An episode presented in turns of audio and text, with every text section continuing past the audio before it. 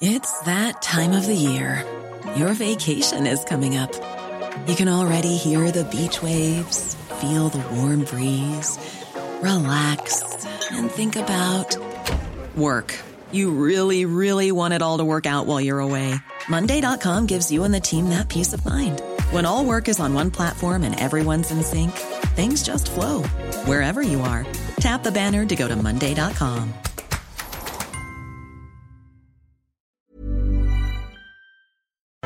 fantástico descubrimiento ocurrió el 18 de abril del 2017 cerca del mítico Valle de los Reyes en Luxor, al sur de Egipto. Fue revelada una tumba faraónica, única en su tipo que estuvo intacta casi por 4.000 años.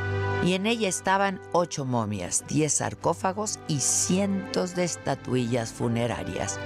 La misión de arqueólogos que realizó el hallazgo explicó que pertenecía a un magistrado de la antigua ciudad de Luxor de la dinastía faraónica 18, entre 1550 y 1295 a.C., aunque después se reutilizó para alojar a otras momias de la dinastía 21.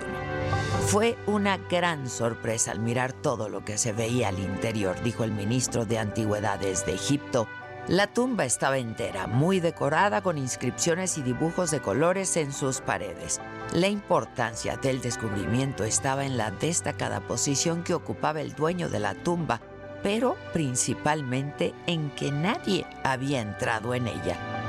Las piezas fueron encontradas cerca de la necrópolis de Dra Abu el Naga, un lugar donde la mayoría de las tumbas habían sido descubiertas ya o saqueadas. Sin embargo, esa tumba no había sido localizada porque estaba enterrada debajo de una gran cantidad de tierra y de piedras. La tumba encontrada en la orilla occidental del río Nilo perteneció a Usherhat, ministro que tenía el título de juez de la ciudad. El mausoleo fue reutilizado en una época conocida como la de los saqueadores de tumbas. Un sacerdote o un alto funcionario habría recuperado los sarcófagos de tumbas profanadas y los habría introducido en este lugar, detallaron los expertos.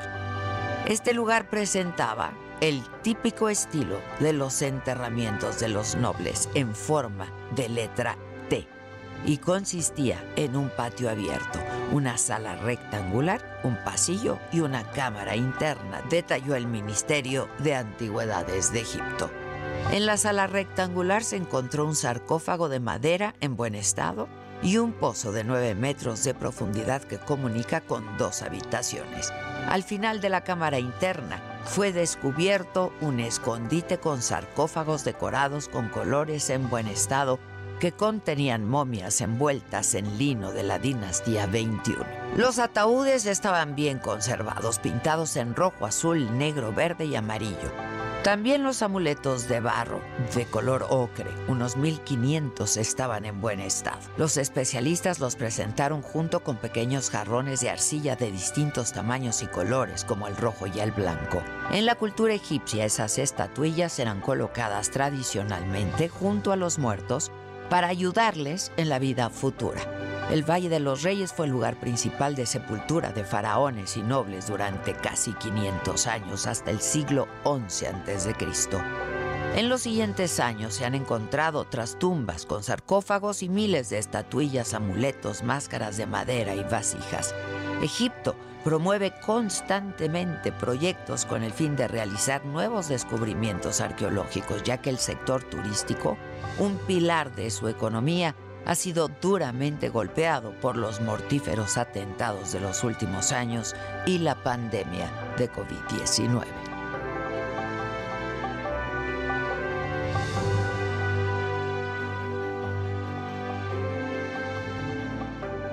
Ya estamos de vuelta y vámonos con lo que sucedió hoy en la mañanera, porque el presidente López Obrador lamentó que ayer se haya confirmado una traición a México en la votación de la reforma eléctrica en la Cámara de Diputados. Sin embargo, aseguró que no fue una derrota, sino un triunfo para la democracia porque hay un Estado de Derecho. Además, arremetió contra los priistas llamándolos paleros de los panistas. Esto fue parte de lo que dijo. Los eh, respaldaron a los saqueadores, para decirlo con claridad. Muy lamentable lo que sucedió, aunque tampoco es extraño. Así ha sucedido en otros tiempos de nuestra historia. Además, criticó al exsecretario de Economía, ahora diputado del, del PRI, a Ildefonso Guajardo, por decir ayer durante la discusión en, en Cámara de Diputados que de aprobarse la reforma eléctrica violaría los acuerdos con Estados Unidos y Canadá, además de advertir que llevaría a México a tribunales internacionales. El presidente López Obrador dijo que eso es falso.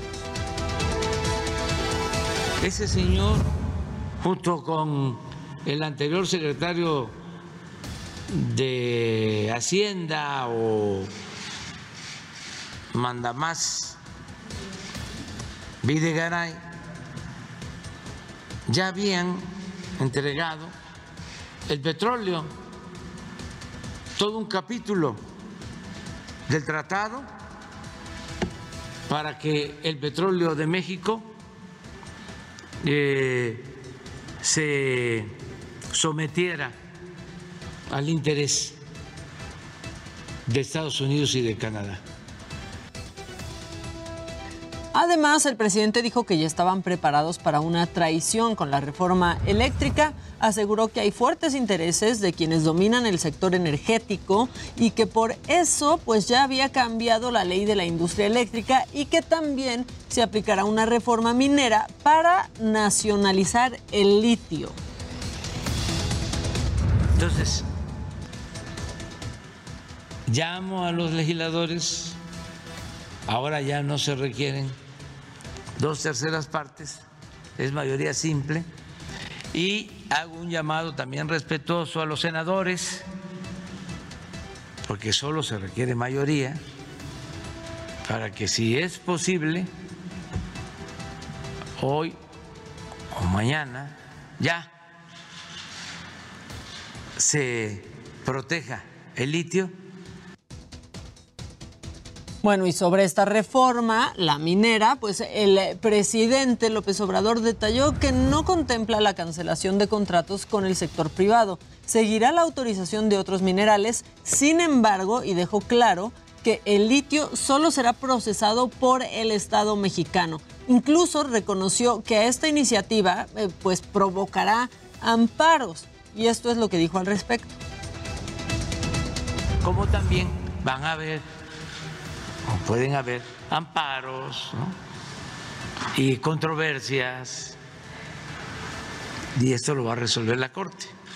O sea, así se, si se llega hasta allá. Y el presidente insistió que es necesaria una reforma eléctrica. Subrayó que ya le queda poco tiempo en la presidencia para proponerla nuevamente y pidió a quien sea candidato de Morena en 2024 eh, pues que insista con esta iniciativa con el fin, dice él, de rescatar a Pemex y a la Comisión Federal de Electricidad. Que eh, los candidatos o el candidato que surja de nuestro movimiento lo plantee. Lo vuelvo a plantear. Y lo mismo en el caso del petróleo, para cuando termine el sexenio. Bueno, y vamos con Iván Saldaña, que está desde Palacio Nacional, estuvo en la mañanera. Buen día, Iván, ¿cómo estás? ¿Qué tal, Maca, amigos del auditorio? Buenos días. Efectivamente, tal como lo adelantabas el presidente Andrés Manuel López Obrador, el día de hoy, pues descartó insistir al Congreso de la Unión que apruebe dentro de su sexenio una reforma constitucional en materia eléctrica, luego de pues que el día de ayer la Cámara de Diputados desechó su iniciativa.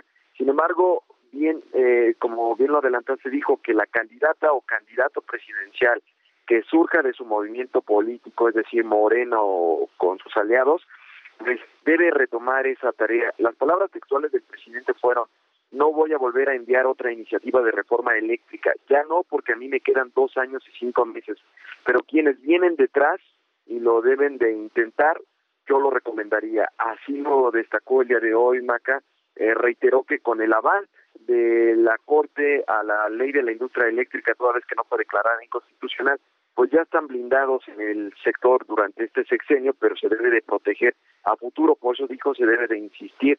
Incluso advirtió que hay que tener cuidado por quién se va a votar para la, en 2024, porque dijo no solamente se debe de votar por el partido, por el candidato, sino también por el programa que traiga, eh, sobre todo si es un programa de transformación, es lo que resaltó.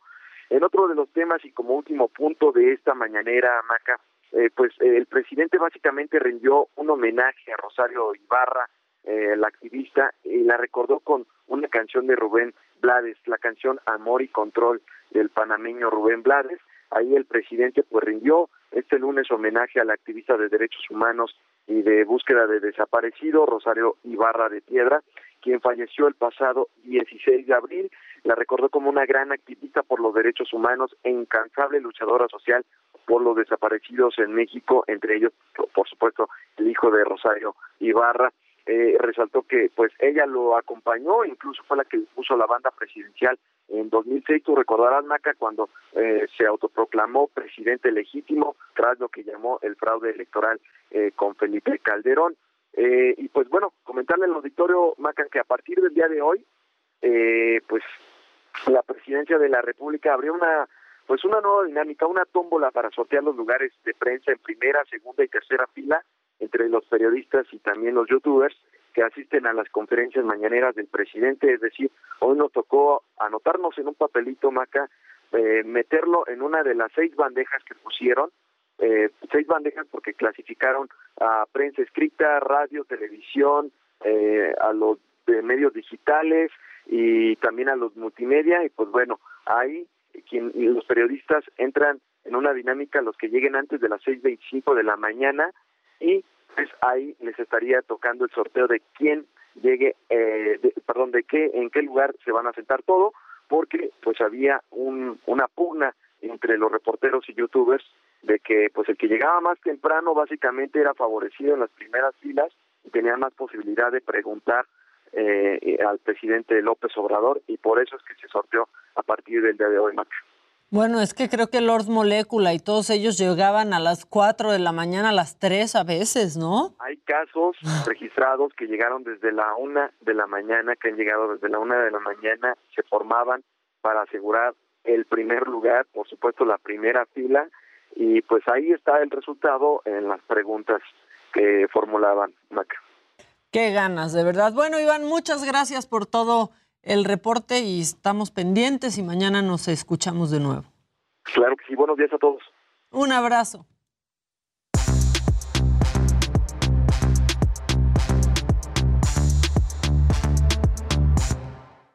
Miren qué bonito el monte. ¿Qué tal? Andaban ayer enojados, más que cuando pierden con el América. ¿no?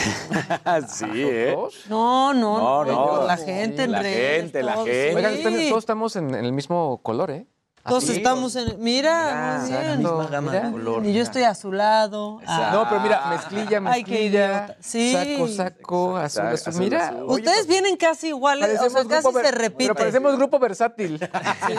Bueno, sí somos. Sí, Sí, somos un grupo versátil. Hasta porque, bailamos. Exacto. o sea, hasta bailamos, incluso, aunque no hemos bailado, ¿eh? No. Yo Hace mucho no bailamos. Nada. Creo que podríamos. Y ya no hay este, veda. Que podría. Ya no hay veda. No, así está bien. Así está bien. Así está bien. Ya no nos vamos a LB. Exacto. A la veda. Exacto. ¿Qué pasó, Luisito? Oigan, pues eh, la verdad es que tú ya lo decías más adelante, con- bueno, a- antes, perdón, con, con todo el tema de Shanghái, que está impresionante. Yo he visto unos Ah, videos Shanghái. de la represión que hay, porque eso es lo que se está sucediendo, una represión pues sanitaria con respecto a todos los contagios que ha habido por todo el tema de, COVID y todos los rebrotes de esta nueva variante. Y han circulado varios videos, quizá uno de los que más llamó la atención fue uno de estos robots que son de Boston, Dynamics, donde está un robot voceando que no pueden salir y arrancando el toque de queda, pero también ha habido otros videos donde se están mostrando robots que para que no haya humanos teniendo contacto con las personas y los contagiados Infectados. y los infectados, van llevando ciertos suministros a las distintas zonas. Incluso hay imágenes de robots en hospitales donde están llevando ahí los suministros y la comida. Esto que está ocurriendo allá es impresionante. Hay que tomar en cuenta que Shanghai es una de las ciudades más modernas, eh, sobre todo eh, donde hay más movimiento comercial en China. Y que, bueno, todo esto que está ocurriendo allá sí, sí pone en atención, sobre todo a todos los demás, eh, porque esto sí no ha terminado. Y sí- son de estas notas que son de, de Black Mirror y que uno dice, no, no puedo creer que esto esté ocurriendo en el mundo. Pues sí, la, la verdad. Pero yo ya llevo pensando eso. Dos Llevamos casi tres años Sí, en- claro. en, continuidad con esto, no ¿eh? puedo creer que. No, pues ya vayamos creyendo. Esos videos de pronto donde se escucha la gente gritando en los edificios que están ya aterrados. O cuando están- los estaban sacando, ¿te acuerdas? Que Sí. los sacaban para aislar. A ver si podemos poner ese video de- del robot de Boston Dynamics, el que, el que va voceando, que también es muy impresionante pues ver, porque sí, son estos robots que sí parecen como cucarachas eh, Sí, que se hace mecánicas. todavía más tétrico. Exactamente, Sí, es lo sí, que sí. le da como esta, esta imagen que sí, eh, pues sí, aterra un, un poquito, ¿no? Pues sí. Y también tienen mucha gente vacunada en Shanghái. Es que ese es el tema también, No. o sea, que, que las campañas que hicieron ellos de vacunación fueron muy fuertes. Entonces, el que estén eh, teniendo esta, es- esta cadena de contagios así de exponencial llama la atención. Aunque lo que dijimos en la primera hora, estas personas que murieron eran muy grandes, pero aparte sin vacunación. Ahora, también hay que tomar en cuenta que tantos, algo que sí está 91. ocurriendo, y me lo ha dicho gente que viajaba de manera constante a China, los viajes a China también se disminuyeron. O sea, la gente prefirió ya no ir y obviamente estar haciendo varias de las actividades que hacían. ¿A qué iba la gente a China? A hacer compras, a, a- a surtir varios de las tiendas, a decidir qué producto iba, productos Para con marca traer, propia, sí, para traer a los distintos puntos del mundo. Eso se disminuyó y obviamente se cambiaron por procesos digitales. Entonces, eso también eh, fue frenando la manera en la cual los contagios venían, porque sí, hubo mucha gente que decían, oye, ¿y, y de dónde se contagió? Bueno, pues es que estuvo en un viaje en Asia, etcétera, etcétera, etcétera. Hubo como varios elementos que fueron frenando también como esta, esta digamos que, eh, pues, eh, inercia en los contagios, ¿no? Pues sí, y aparte interesante cómo cambia el comportamiento ahora del, del mercado. ¿no? Sí, Y cómo totalmente. se tuvieron que digitalizar también. Totalmente, totalmente. Muy bien, muy bien. ¿Qué tal? ¿Qué tal? ¿Qué pasó? Oigan, bueno, para sumar a todo este furor por J-Lo que se ha vivido últimamente, ¿no? Con este tema de Ben Affleck y su anillo, eh, el anillo verde El que le dio, que ahora sí se van a comprometer y ahora sí van a tener boda. Bueno, pues para sumar este, a todo este furor, va a llegar al Festival de Tribeca eh, este documental que se llama Halftime, producido por Netflix, justamente de Jennifer López. Se estrena en Tribeca el 8 de junio. Se va a estrenar en el United Palace del barrio latino de Washington Heights, que es muy cerca del Bronx, donde nació J-Lo. Y bueno, va a pasar también a la plataforma de Netflix el 14 de junio. Este documental pues realmente va a ir alrededor de su presentación en el Super Bowl en 2020, año que se presentó junto con Shakira. Y bueno, además de tocar el tema del Super Bowl, va a tocar un poco el tema de su carrera y algunas pues reflexiones de cómo ha llegado hasta donde está. Eh, ella, en sus palabras, dice que es una historia muy especial y muy personal para compartir. Y bueno, les decía que no nada más aborda la presentación del Super Bowl con Shakira, sino también pues todo su papel como madre, como creativa latina y como mujer al otro lado de los 50 años. Es que eso es lo que es espectacular, Enseñó ¿no? también el anillo. Sí, en esta toma. Exacto, exacto. Enseña, enseña el anillo Ahora, también. Yo conozco de manera personal a quien maneja toda la parte de documentales en Netflix. Ajá. Y la verdad es que él, él mismo le hizo mucho ruido. Es un cuate que estuvo incluso trabajando con Michael Moore, se llama Bernardo Loyola. Y él estuvo también dando mucho juego a este documental. ¿Qué es, qué es lo que le quiero decir? Que seguramente está súper bien documentado. Seguro. Y, y tiene algo que quizá... Que alguien que ve ese tema de documentales piense que está. pues, eh, que valga ¿no? la pena, Ajá. no, exactamente, no. O sea, para mí el, el que él ya lo esté recomendando sí se me hace una, una garantía. Yo creo que va a estar bastante interesante y más, pues es lo que dice, ¿no? Una mujer que sigue su carrera este, después de los 50 y se avienta un Super Bowl así y la ves bailando y la ¿Cómo ves se cantando veía en y ese es, momento? es- es Digo, impresionante. Sigue, pero ¿se acuerdan el video que les hicieron cuando están Shakira y ellas como- y ella dando como la vuelta Ajá. En un tubo que se lo hicieron de los voladores de Papantla? es que, a ver, también tenemos, tenemos la capacidad de hacer. este, Capacidad de respuesta. Sí, sí, sí, la verdad, eso, ese también es un talento. Exacto. Pero fue, a mí me encantó ese show. Ese, sí, de los, de los últimos eh, medio tiempos del Super Bowl, que fueron. Excelentemente bien hechos, ¿no? A mí- a Fue de Weekend, gustó, luego lo- este último de, los, de rap, a mí no me malo. gustó tanto. Fue bueno. Y lo Pero que pasa ¿por es que yo no creo que la for- No la conozco un hombre que no le haya eh, eh, gustado lo que te iba a decir, lo que te iba a decir, y la fortaleza que da dos mujeres. No, al- por eso dije, no estoy diciendo que haya sido malo, sino no es de mis favoritos. Tengo otros que los sigo poniendo como de los más impresionantes. Black Eyed Peas, es obviamente el de Michael Jackson, que siempre. Sí, pero el de. Michael El de Jackson Black Eyed Peas, el de Black Eyed Peas me parece espectacular. El de Katy Perry también me pareció increíble. Con los tiburoncitos y, Y con el tigre. Lady Gaga también fue brutal, que se aventó de arriba del, del A Lady estadio. Gaga fue increíble. Por, por- por esa cuestión, ¿no? Sería nada más, porque Fue faltó. 2017 Lady Gaga por ahí. Lady Gaga, Yo no me acuerdo bien, la verdad. pero- Según yo es un poquito más reciente. Este, Yo creo que fue 2017. Ah, sí, 2017. Sí, ven. Ahí está, mira. Acuerdo. Muy bien, muy bien, Maquita. Muy Pregúntenme, bien, claro. Bueno, el documental estrena en Tribeca el 8 de junio y después en Netflix sale el 14. Vale. Entonces va a estar bueno. Pues sí se me antoja verlo, la, Sí, a mí también. la neta. Me encantan los documentales. Sí, ah, también, De- justo acaba de, de salir la semana pasada uno nuevo de Elon Musk, ese no lo he visto, pero también hablan, dan buenos comentarios de ese documental. Sí. Sobre todo, y bueno, más en estas, bueno, debe decir en esta semana, pero que siempre da que de qué hablar Elon Musk, así que siempre valdrá la pena ver esos lados B. Y también de pronto se aprecia que sea documental, ¿no? Y que no sea serie documental, que de Sí. repente te tienes que aventar este, todo un día viéndola y te lo avientas en una Claro. hora o dos horas. Oigan, pues el fin de semana pasada, eh, Lewis Hamilton y George Russell se fueron a dar una vuelta a Malasia, a Kuala Lumpur, fueron a grabar un, un, este, anuncio de, de Mercedes. Pues resulta, ¿cuánto venderíamos tu silla, Maquita? ¿En cuánto ¿Esta? crees? Esa. Uy, no, regalada sale cara. porque tiene tus pompas. Es, es- así es como vendieron la silla de Lewis Hamilton. No sé si mis Un- compas una estén silla- valiendo tanto. ¿Una silla de plástico o las tuyas, Luisito? O las tuyas, sea, Jimmy. pero, pero es que Sí Porque tienen fama. Sí tienen dice, fama. dice sí les va a costar trabajo buscarlas, la verdad. 500 No libras. puedes vender algo que no existe. Exactamente, o sea, o Ah, pues el avión. Estaríamos vendiendo Sí fe. se puede, sí se puede. Se- Sería, sería un acto de fe. Si O ya sea, se rifó un avión que no se dio, Claro, ¿por qué claro. unas pompas Sí. que no existen? O sea, resulta que un- una sillita de plástico, un banquito de plástico de estos, además de plástico de los duros, no creas que, pues eh, hubo una persona que dijo, este es el taburete, así estaba la venta, donde se sentó Lewis Hamilton y aquí están las marcas de su trasero. Así que, bueno, pues lo vende en 500 libras esterlinas, allá en Malasia. Oye, pero es que a menos O que sea- haya algún problema estomacal, como dejó las marcas? sí, o sea, No, ¿qué no, marca dejó? no, porque fue no quieres esa marca. Fue No, entre esa anuncio no, y anuncio y estaba con la ropa de piloto. Entonces, este, pues no, digo. ¿no? Exacto, Y, exacto. se ve, y la imagen que pone es una foto justamente de Lewis Hamilton sentado Que eh, se ve como un duraznito así. ya en, el- en la silla de plástico, tal cual. O sea, la, la venta tal cual era de Cruz y becas y bueno, ya le pone 2.888.000 rand, no sé qué, 500 libras esterlinas por donde se sentaba Lewis Hamilton. Tal Bueno. cual, para que si lo quieren ver más, es una silla, así, tal cual. Un banco donde Un comes banco, los tacos. Exacto. Los tacos en la calle. Los tacos de canasta aquí. ahí va. O sea, Vuelvo a lo mismo eso. ¿A qué marca va a dejar? esa es la silla que te andas peleando Ay. en los tacos, que andas merodeando. Sí, exactamente. Cuando ya se va la señora, estás Ahí como sobres. O sea, ese, ese era una vil silla. Ahí No, está. pues. de plástica. Sí. 500 Pobrecitos de libras nosotros. esterlinas. Sí ya, se parecía ya que le iban a pasar los de pastor. No, Ahí está. no, pues sí, está más cara esta silla. Por eso yo decía, ¿no? De los tacos de barbacoa. Bueno. Y estos tienen cojincitos, sí se marcan. No sé, ese de Sí, plástico, o sea, nada. por lo menos aquí se lleva un buen cojín.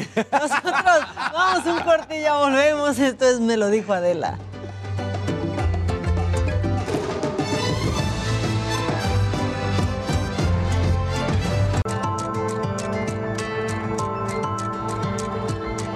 Ya estamos de regreso, los estamos leyendo en, en redes sociales. Este, ya están diciendo que no estábamos hablando, que aunque sea pongamos música de, de fondo como el elevador. ¿Qué pasó? Estamos aquí chambeando. Claro. ¿Qué, Casarín, algo más que se te haya quedado antes de presentar a nuestro invitado? ¿Quién Eh, quiere? ¿Quién quiere? Pues es que mira, si yo te presento esta nota, lo cual voy a hacer, es como decir el sol sale para siempre, todas las mañanas, ¿no? Resulta que una nueva imagen del Gulit Peña, lo grave de esta situación no es que estuviera tomado, es que agarra una mujer, una chavilla, una Ay, chava, y le da un beso. ella- Que dices, no, bueno, compadre, era un saludo lo que tenías que dar, pero pues otra vez el Gulit Peña en estado Qué de pena. etílico. Sí. Qué peña. Sí. Qué peña. Qué peña. Qué peña. A verlo. Yo solo quería en saludo para mostrárselo a mi papá.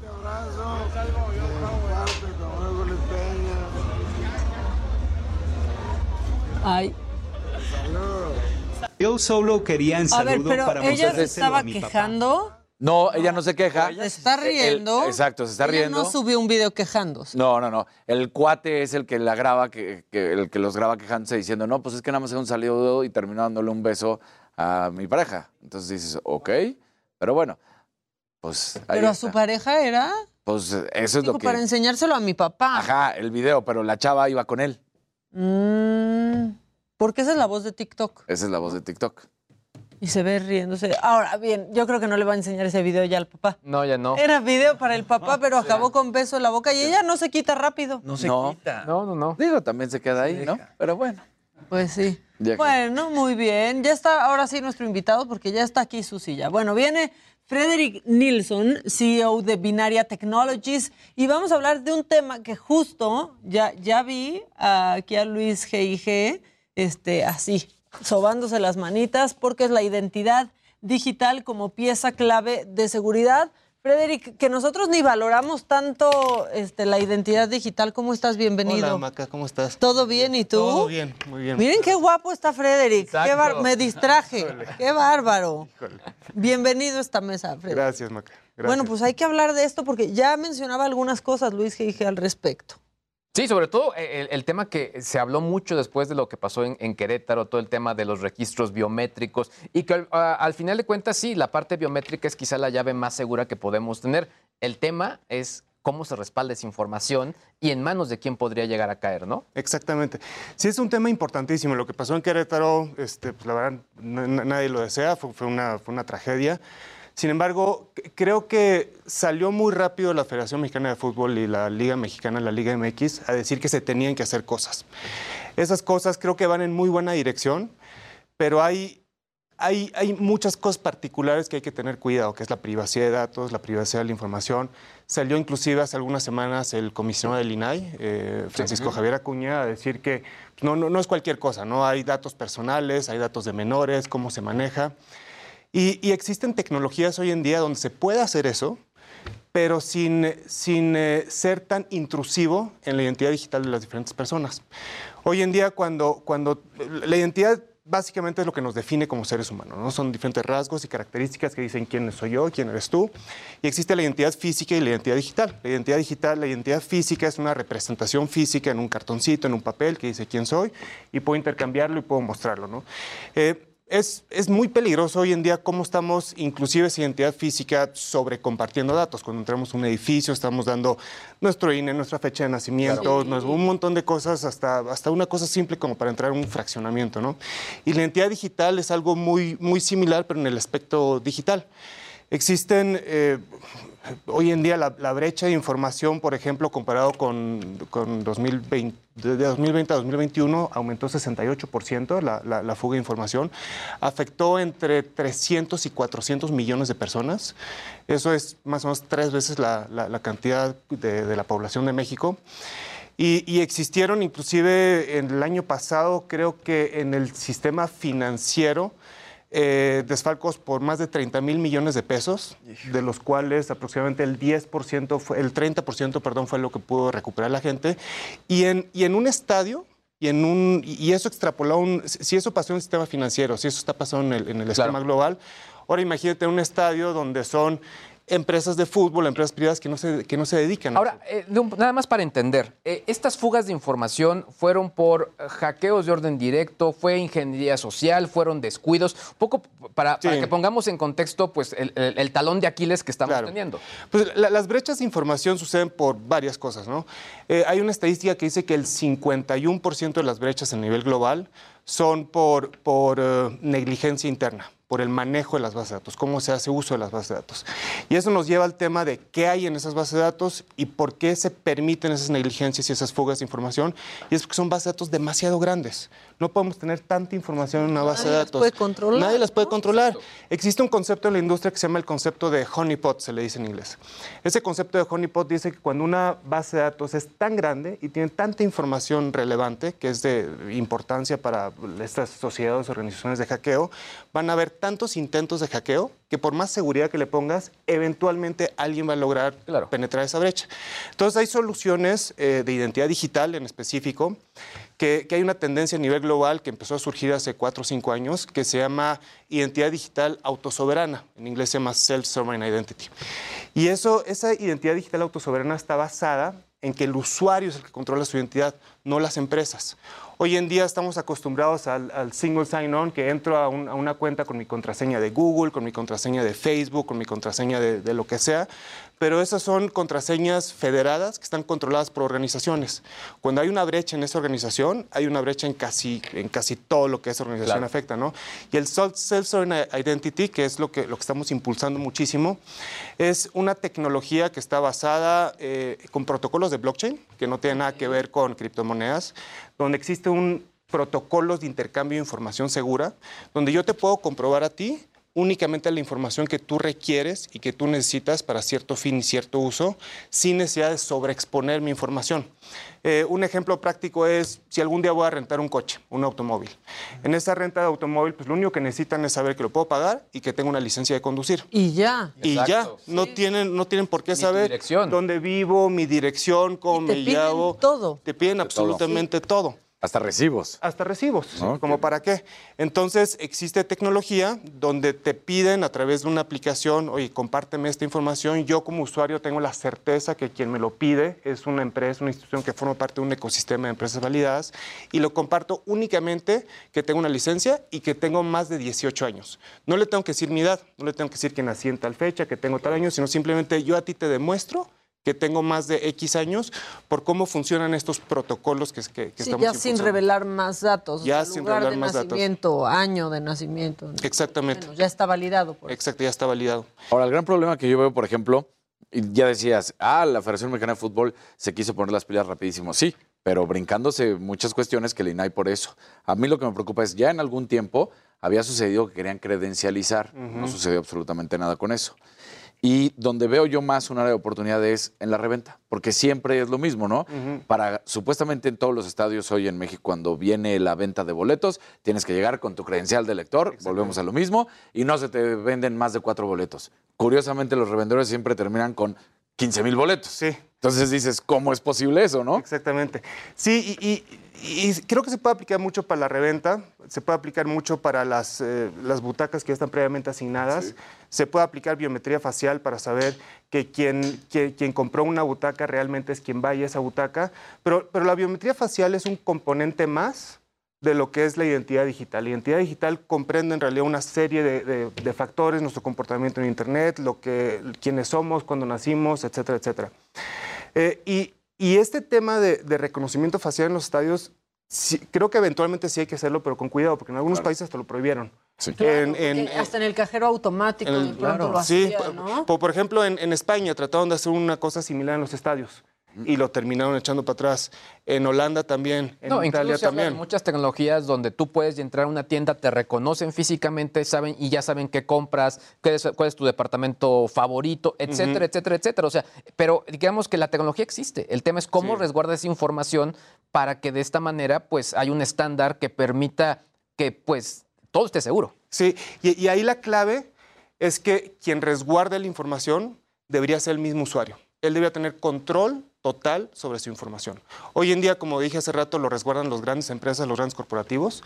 La, tecnología que está impulsando y que es tendencia desde hace cinco años a la fecha es que sea autosoberano y así que el usuario lo controle y que el usuario decida qué compartir y qué no compartir y que no se hagan bases de datos grandes y, centralizadas. Y tienen un montón de sellos criptográficos, tienen firmas electrónicas, tiene tema de biometría, donde inclusive uno con su propio dispositivo puede aplicarse su biometría, validarse contra sí mismo eso genera un QR y que eso te dé acceso a algo sin que ese tercero te haya hecho la biometría facial, sino te lo hiciste tú mismo comprobando que eres tú y compartes únicamente las credenciales intrínsecas que tienes que compartir para ese fin. Y no más. Y otra cosa, también los usuarios hacer conciencia, porque de pronto has soltado tus datos y para todo, o sea, y con cualquier app reconocimiento facial, ah, claro que sí, ¿no?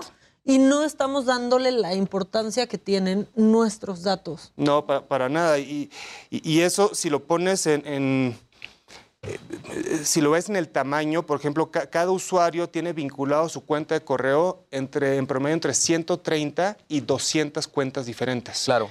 Entonces yo con mi correo de Hotmail, de Gmail, de lo que sea, tengo 130. No, no hay manera que yo Y controle eso. súmale los, los passwords fáciles. Y los passwords fáciles, el, el típico 1, 2, 3 y mi nombre o mi fecha de nacimiento y, y se acabó. Por eso, como dices, Maca, la biometría facial creo que sí es muy, muy relevante, pero el tema es cómo resguardarlo, cómo cuidarlo y que, se haga, y que, que no se haga mal además Porque a veces por- nuestras aplicaciones más importantes, ¿no? De repente El el banco, banco. Por ejemplo, el banco lo tienes ya con el- la cara. Por hacernos la más fácil, ¿no? Sí. Simplemente de, ay, no quiero estar escribiendo la, la Contraseña. contraseña. mejor que me reconozca Y, la cara. y- y está bien siempre y cuando existan protocolos y regulación atrás. Por ejemplo, la banca no fue un proceso del día a la mañana, de, la- noche a la mañana, perdón. La banca fue un proceso que empezó con ciertos pilotos, estuvo la Asociación de Bancos de México atrás, estuvo la Comisión Nacional de Bancaria y de Valores. Después de ciertas pruebas pilotos entre la CNDB y los bancos, inclusive el mismo INE, que en, que en México no tenemos una, una credencial de, de identidad, sino es, el INE es el que to- toma ese, ese, ese rol. Eh, se hizo pruebas con la banca y después de varios años fue donde empezaron a poner las regulaciones y las metas para que saliera el, el go, to, el go live en cierta fecha, ¿no?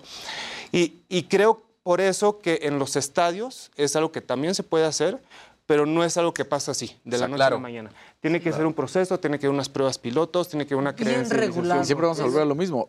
¿Cómo le vas a hacer cuando vayas a llevar niños? Porque no deben de tener la información de deben. los niños. Bueno, de un menor de edad, ¿no? Porque también ni de 15 años se debe de tener esa información.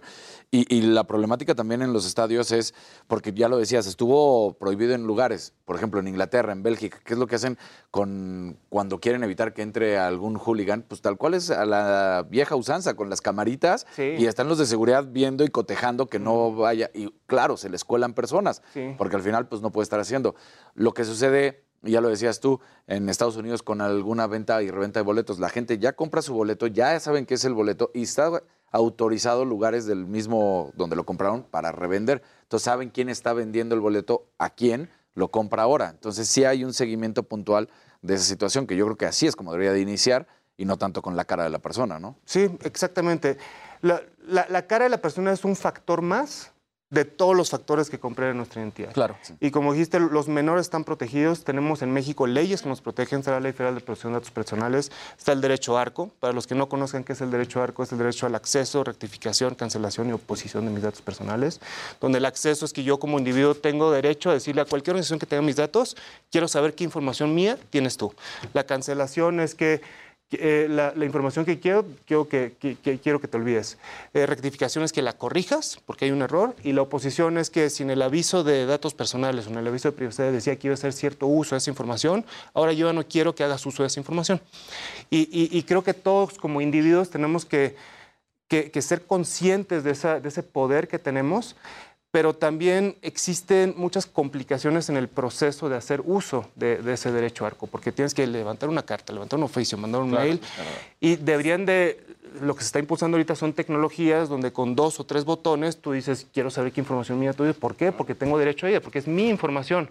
Yo como usuario, yo como individuo te la estoy prestando a ti organización y tu organización no eres dueña de esa información. Oye, Frederick, eh, y a nivel tecnología de consumo, desde tu óptica como experto en, en la materia, ¿quién lo está haciendo mejor? O sea, no sé, yo desde lo que estoy viendo, creo que Apple eh, ha- han estado tratando de, de- de limitar mucho esta situación, de limar asperezas. Eh, se habla mucho de Facebook y obviamente todo lo que hizo Meta, etcétera, etcétera. Pero tú, ¿qué estás viendo? Sobre todo un poco entendiendo en cuáles están actuando de una mejor manera. Yo, yo creo que sí, Apple va cada vez por un camino mucho mejor. Al comienzo, todas estas empresas de, de- de consumer electronics eran, ya, necesitamos la información y ya se fueron dando cuenta poco a poco que el consumidor se empezaba, eh, empezaba a preocuparse mucho más por sus datos personales. Entonces creo que Apple va en muy buen camino.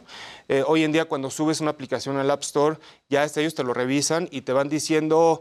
Cada dato personal que tú pidas, hasta te van diciendo, ¿y por qué la pides? ¿Y por qué la quieres? Justifica. Y si no se las justifican, Poniendo candados. te van poniendo hay candados. humanos detrás de hay humanos detrás este, y, y no te permiten subirla así, así nomás porque sí.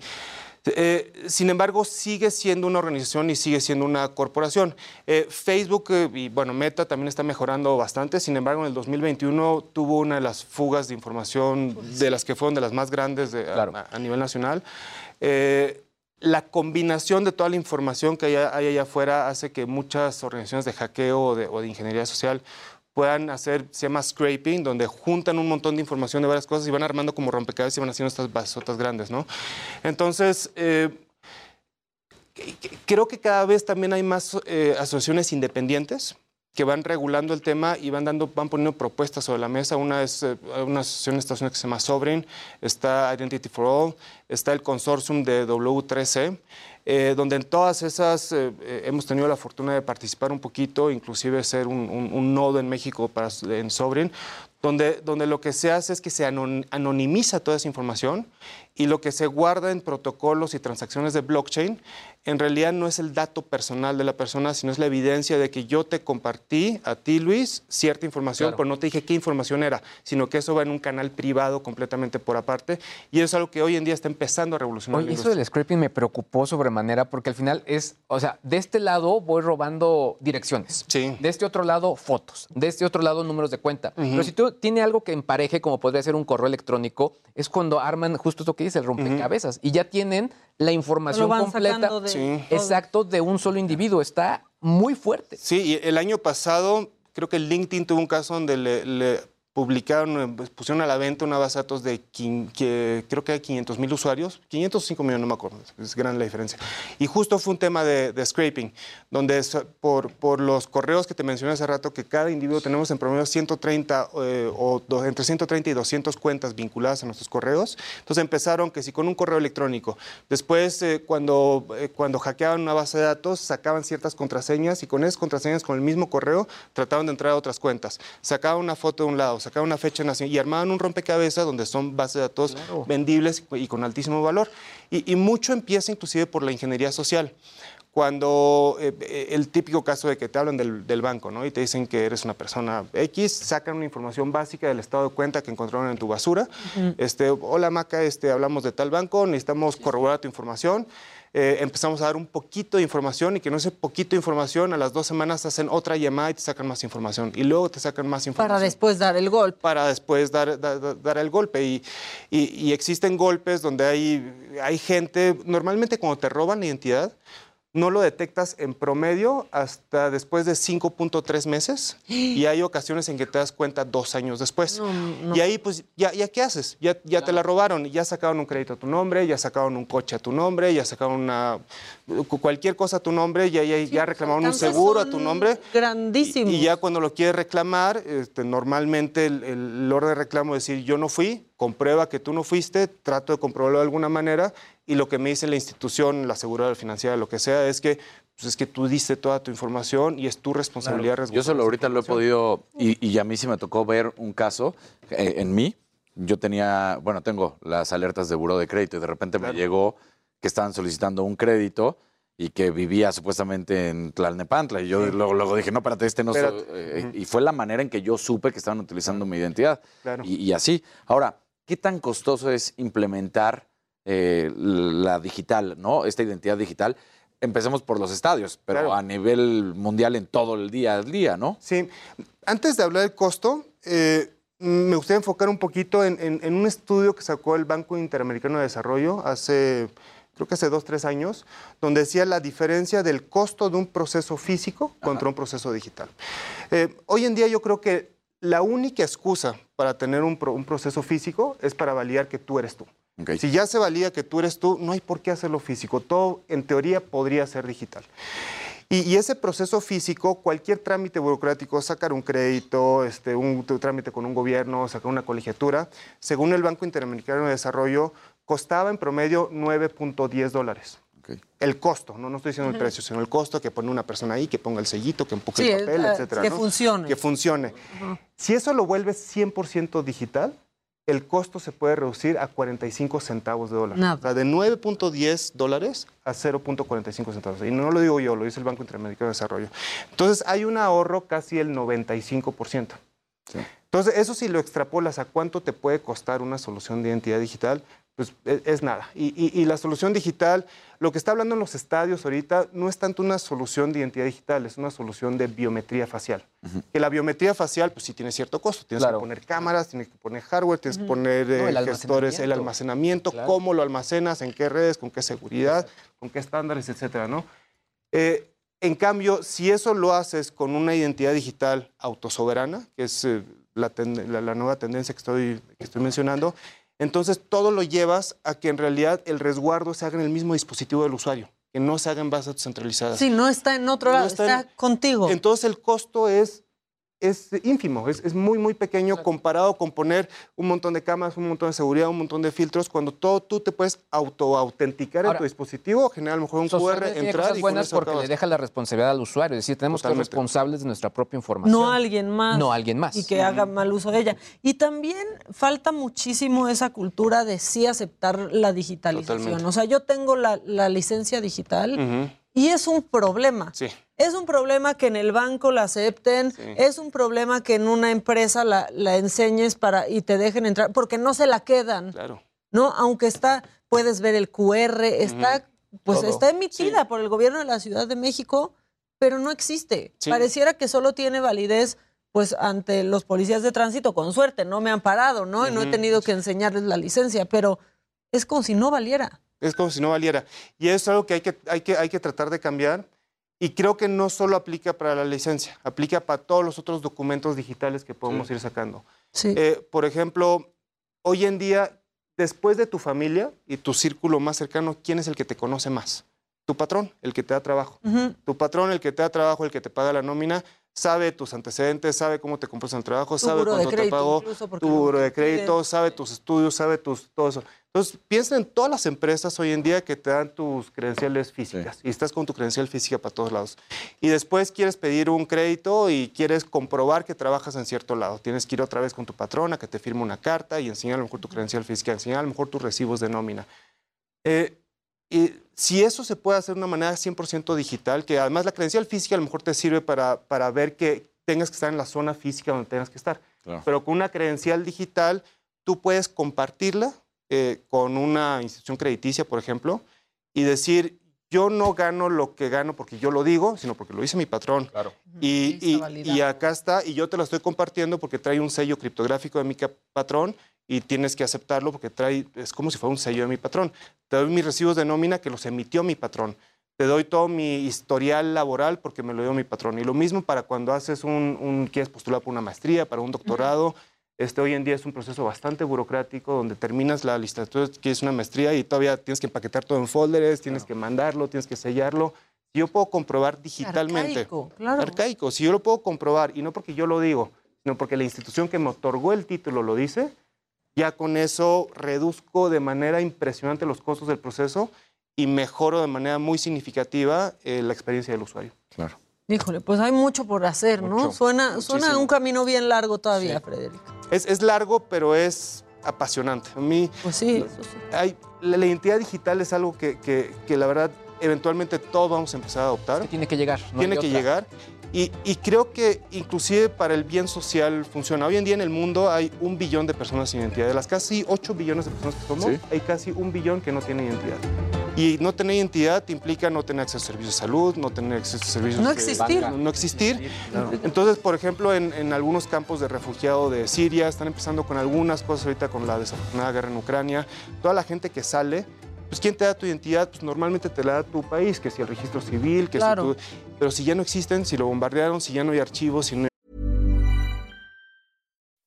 When you make decisions for your company, you look for the no brainers. If you have a lot of mailing to do, stamps.com is the ultimate no brainer. Use the stamps.com mobile app to mail everything you need to keep your business running with up to 89% off USPS and UPS. Make the same no brainer decision as over 1 million other businesses with stamps.com. Use code PROGRAM for a special offer. That's stamps.com code PROGRAM.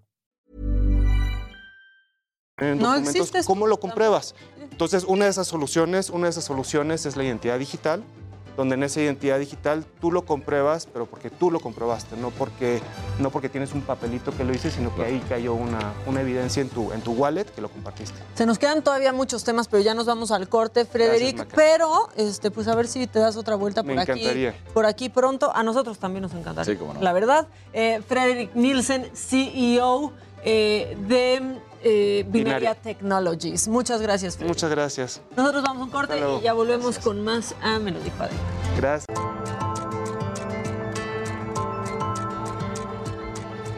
Ya estamos de vuelta y vamos otra vez con Israel Lorenzana porque ahora está, pero afuera del edificio de la CNDH, que fue recuperado hace unos días en la calle de República de Cuba. Israel, ¿cómo están las cosas por, por allá? Maca, muchísimas gracias. Efectivamente, estamos ubicados aquí en la calle de República de Cuba.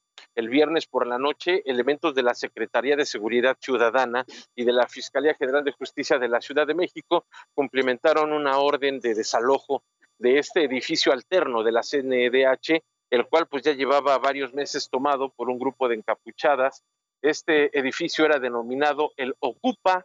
A través de redes sociales, Maca se dio a conocer la agresión que sufrió una mujer y pues también su vehículo fue prácticamente deshecho por unas jóvenes que estaban precisamente en este edificio que observas de fondo y que además el día de hoy está totalmente resguardado por elementos de la Secretaría de Seguridad Ciudadana del agrupamiento Ateneas.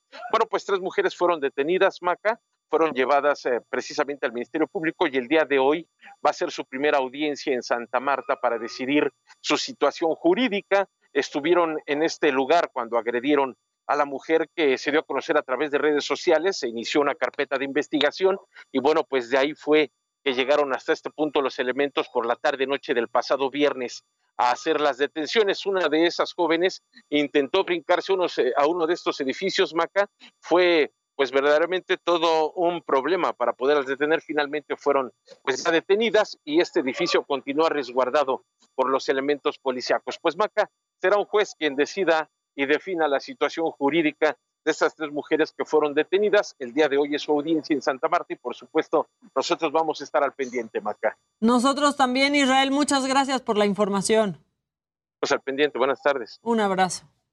Bueno, pues ahí está. Y ya llegó Charlie Rod, que cante de una vez, ¿no?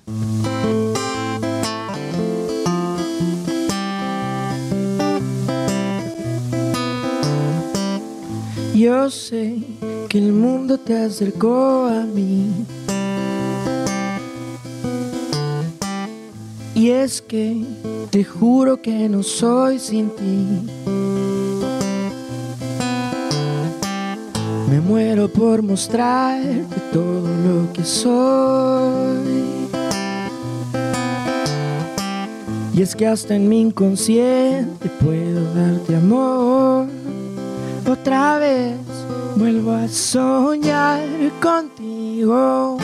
Un mundo paralelo al tuyo. Quiero estar contigo.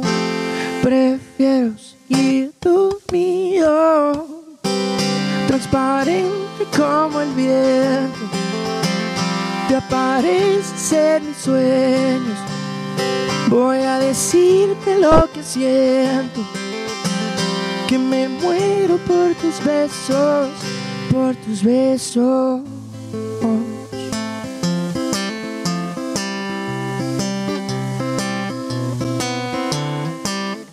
Yo sé que el mundo me acercó a ti. Me muero por mostrar todo lo que te amo. Oh, y es que hasta en mi inconsciente puedo darte amor. Otra vez vuelvo a soñar contigo. Un mundo paralelo al tuyo. Quiero estar contigo. Prefiero seguir dormido mío, transparente como el viento. Te parece ser mis sueños, voy a decirte lo que siento. Que me muero por tus besos, por tus besos.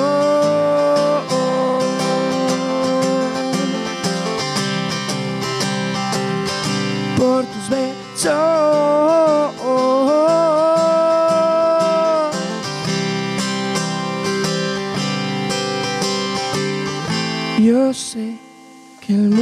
Te acercó a mí.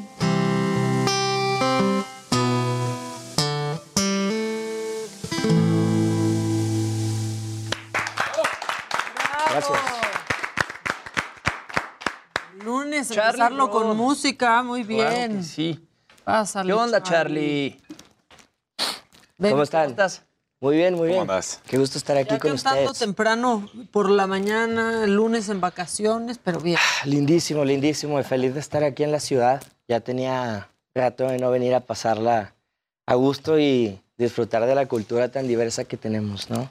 Y aparte, la verdad, venir a la Ciudad de México en estos días es mucho más disfrutable, ¿no? Claro, claro, ¿no? Y, y también creo que el, el cambio después de la pandemia como que nos hace darnos cuenta que las cosas no son para siempre, ¿no? Hay que disfrutar el momento y estar en donde tenemos que estar en el momento y El aquí y el ahora. disfrutarlo, exactamente. Y qué buena rola esta. Este es Soñar Contigo. ¿sí? Así es, Jimmy. Sencillo de tu tercer disco. Eh, cuéntanos un poquito de este nuevo disco, cómo ha evolucionado tu carrera.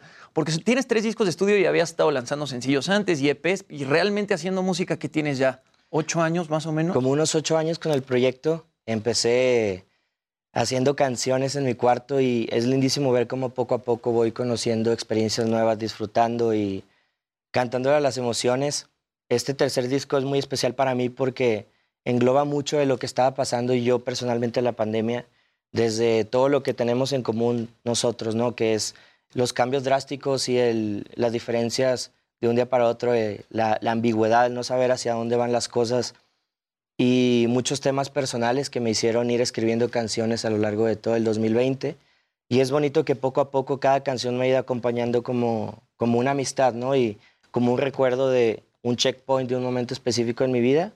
Es bonito poder sacar como este bebé, tercer disco, y, y mostrarlo ya a todos en, vaya, pues, en plataformas y en el mundo real, ¿no? Y mucha felicidad también de ya poder tocar en, en vivo otra vez. Estuviste en Pal Norte, ¿no? Y ahorita pues tienes una serie de shows, te vas a presentar en el lunario eh, del Auditorio Nacional dentro de muy poco. ¿Cómo te sientes por eso? Porque pues la pandemia le vino a tirar este pues el changarro a todos los artistas, ¿no? Y de pronto estas presentaciones por streaming no eran lo mismo a poder subir a un escenario y presentarte para la gente en vivo. Sí, no, es, es algo que no se cambia por nada, ¿no? Es un momento que los artistas em, no pueden dejar ir, no es componer y ya, sino poder expresarse físicamente cerca de las personas, poder conectar, em, viendo a los ojos a la gente, ¿no? Y poder escuchar también esa reciprocidad a la hora de cantar una canción y ver que hay personas que pueden cantar contigo, que pueden conectar con sus propias situaciones, sus propias historias. Y voy, voy con toda la actitud de disfrutar el show como si fuera mi último show. Y es un género que ahorita le va mucho mejor en México, ¿no? Este folk que de pronto pues no escuchábamos tanto hace algunos años. Cero, es un no folk escuchábamos nada. Es un folk muy gringo, es un folk muy este, europeo. De pronto a mí me suena un poco a Jake Bogg y era algo que antes no se hacía en México. ¿Cómo empiezas tú y cuáles son tus referencias para empezar a hacer música? Bueno, de chico mi papá me ponía música de, de Eagles, de America, de Elton John, que es una, bueno, si no es más bien mi cantante favorito. Y fui creciendo mucho con la música de los 70s, eh, lo que hacía Neil Young, el, antiguo country de, Johnny Cash y Bob Dylan y, todos estos artistas emblemáticos que tienen una historia de canciones y letras muy, muy, muy vasta. Me ayudó muchísimo a darme cuenta que era como algo que yo estaba buscando, un poco trabajar en mi color de voz. Eh, tuve varias bandas en el proceso, luego conocí esta ola del Britpop de Coldplay y todo este tipo de bandas que, que me hacían sentir de cierta manera y que llegaban en un momento adecuado cuando yo tenía que escuchar esas canciones.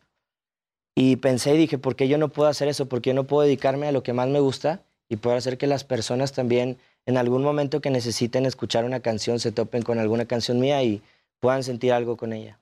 De pronto es, este género es un poco difícil en la parte de que te subes al escenario tú solo con tu guitarra, ¿no? Y es, es muy estar desnudo, que de pronto no traes una banda atrás, que la banda normalmente pues apoya este, al vocalista, y subirte tú solo con la guitarra, pues de repente eh, te pone muy nervioso y te pone muy ansioso y es muy diferente a subirte pues con toda una banda al escenario. Sí, es, es interesante porque siempre que me preguntan cuándo es el momento más... Que tú eres el completo responsable de... Claro, claro, claro. Sí, ¿no? Y el nerviosismo antes del show, los cinco minutos antes son muy difíciles. Pero una vez que estoy en el escenario, siento que estoy como en mi, en mi propia área, en mi propia zona y, y eso es lo que hace que la gente conecte con esa intimidad mía, ¿no? Y pueda sentirse como si estuvieran en, la sala de su casa escuchando un disco.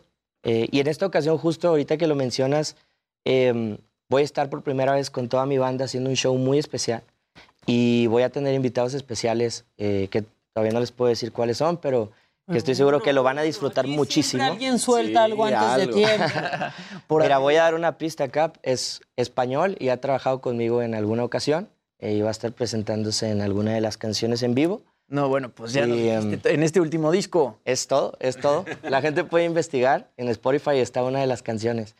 Y lindo porque estoy preparando algo muy especial para la gente que vaya. Eh, te digo, voy a hacer este show como si fuera mi último show, pensando que las cosas no las tenemos para siempre y espero que la gente pueda también disfrutar mucho de ese momento conmigo. Charlie, ¿cómo fue trabajar con Leo Rizzi en este último fue increíble, fue increíble. Porque, a ver, O sea, ya la soltaste ya la tú. soltamos, porque no justamente sabemos, no sabemos. Leo Rizzi es este artista español súper viral que últimamente pues ha dado muchísimo de qué hablar, ¿no? De pronto saca amapolas y se vuelve un fenómeno mundial eh, que de repente podría parecer inalcanzable de una forma u otra, ¿no? Porque ahorita está pues muy arriba en su carrera, por más que es un artista reciente, eh, la está rompiendo muy cañón. ¿Cómo fue tu comunicación con Leo Rizzi para hacer este sencillo para el disco? Bueno, primero que nada es un tipazo, es un tipazo. Me la pasé en el set del video atacado de la risa con él. Eh, un ser increíble.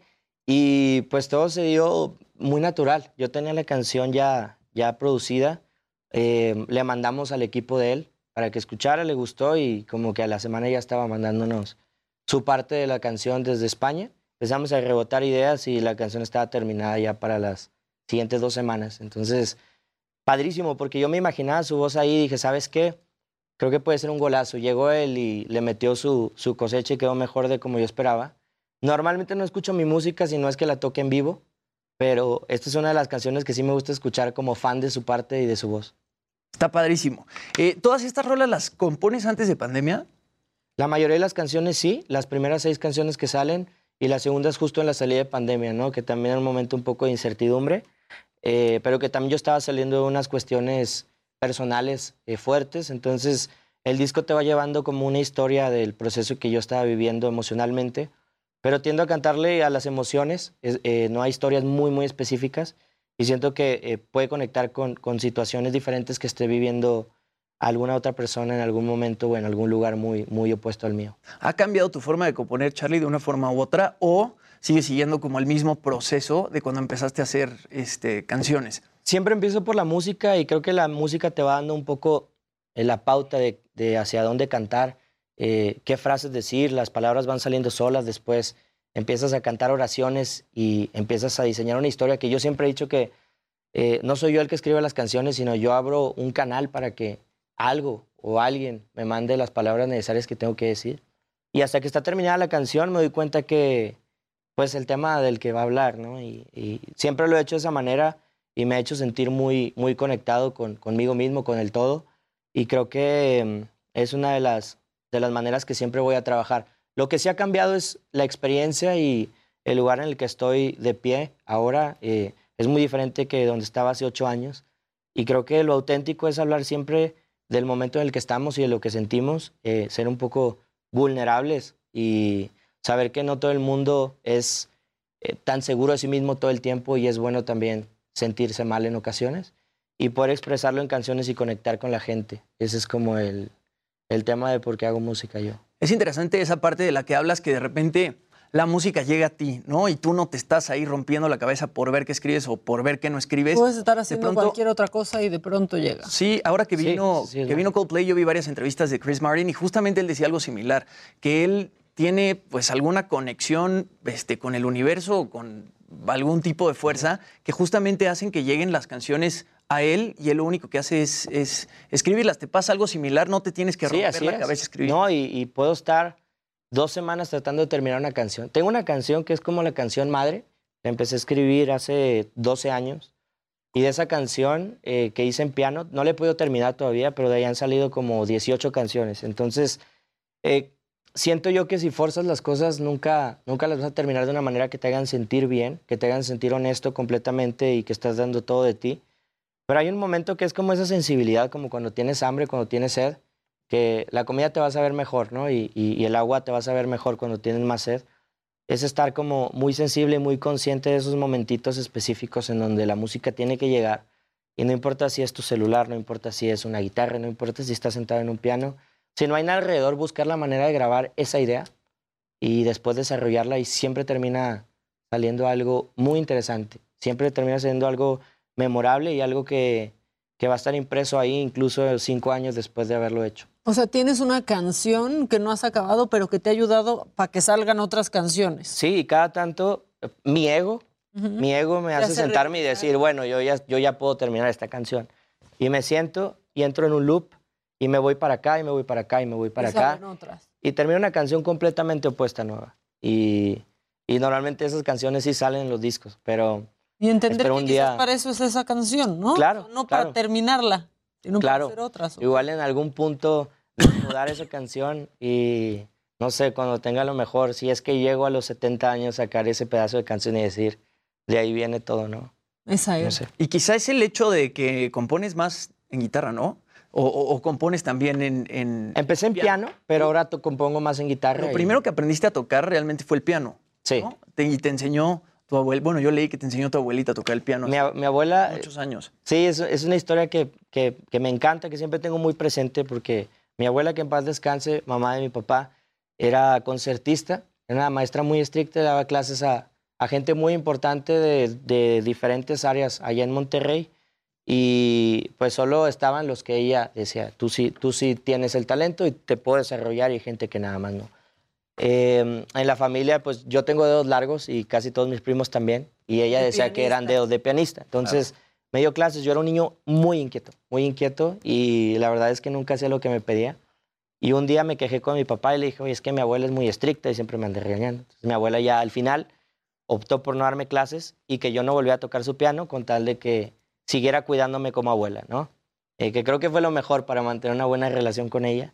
Pero en sus últimas, yo no ya están aprendí. para ser estrictos los abuelos. Claro, claro, ella me veía o como maestra o como abuela, no había punto medio. Entonces yo preferí, sabiamente, que fuera mi abuela. Claro. Y decidí tomar clases en otro lado donde a mí me enseñaran a tocar de oído a canciones que a mí me gustaban y no canciones que ni siquiera sabía de quién eran.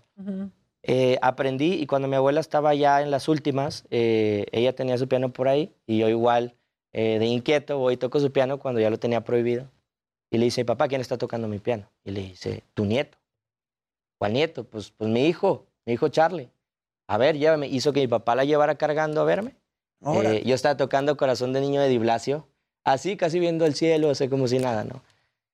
Y ahí le dice mi abuela y mi papá, ese piano se lo va a quedar él, es suyo. Todos mis tíos tocaban, todos mis primos son pianistas, todos. Mi papá toca el piano, pero no tan bien. Eh, algo vio en mí y creo que lo vio de cierta manera correcto, porque soy el único que se dedica a la música en la familia profesionalmente. Y el único que su sueño es hacer música toda la vida. Entonces, algo vio ella, yo siento que ella lo sigue viendo desde algún lugar, pero sigue muy impresa en... Cada que toco ese piano me acuerdo de la sensación de estar en su casa de chiquito. Tomando clases. Ajá, sí, sí, sí, haciéndola enojar. 22 de abril te presentas en Puebla.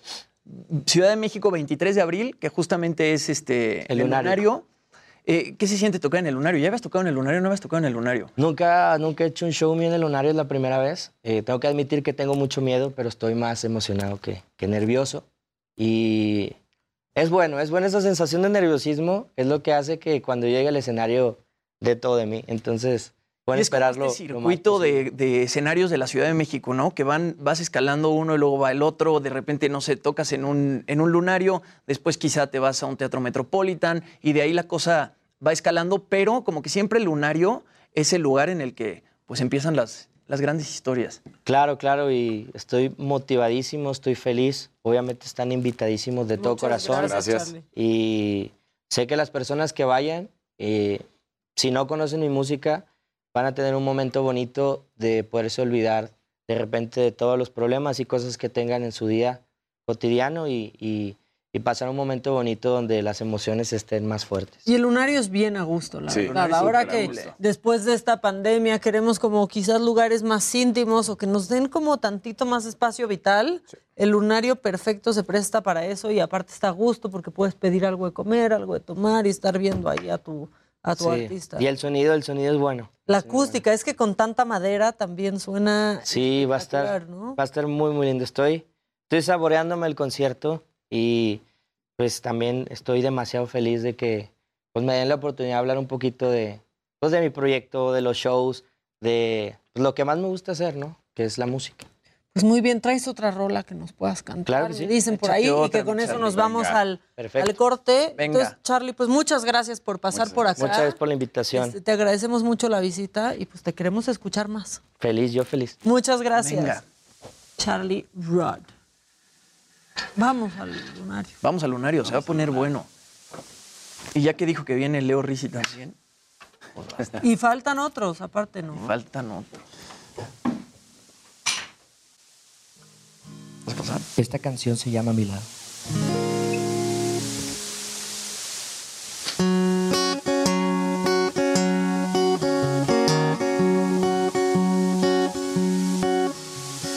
Vuelves a olvidarte de la falta que me haces aquí a mi lado.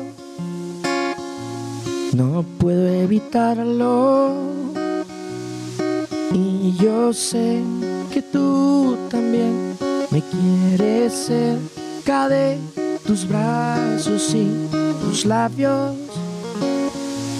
Deja de ignorarlo y se nubla tu mirada.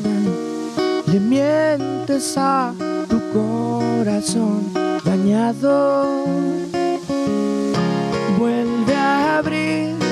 Corazón, el pasado y el amor. Y verás también que quieres esto. Volverá la luz de ayer, crecerán los árboles y sabrás que ya no tienes miedo.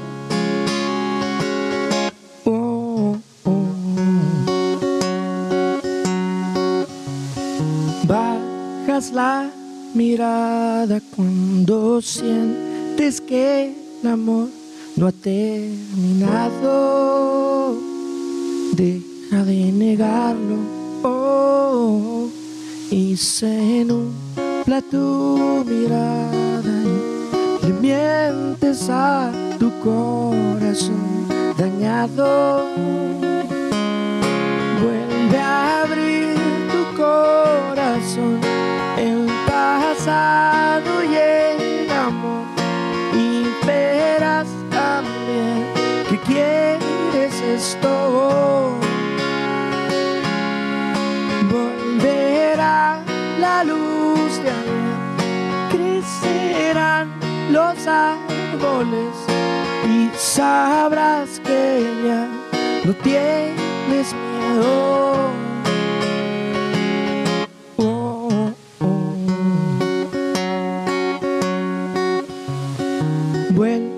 A olvidarte de la falta que me haces aquí a mi lado. No puedo evitarlo.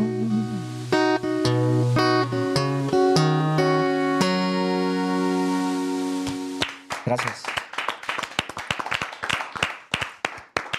Bueno, vamos a un corte y volvemos.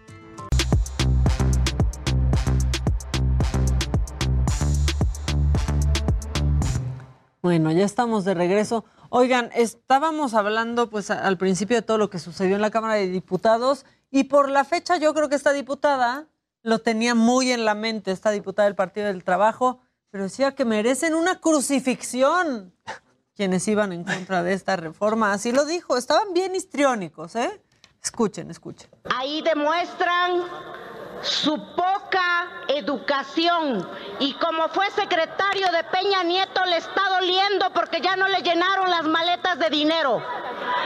Eres un tipo nefasto, misógino, le faltaste el respeto a nuestra compañera presidenta mujer y ahí sí no lloran diputados y diputadas del PAN, del PRD, de Movimiento Ciudadano y del PRI. Ahí una vez más demostrado que son unos hipócritas, unos traidores, judas, vendepatrias y maleducados merecen ser crucificados.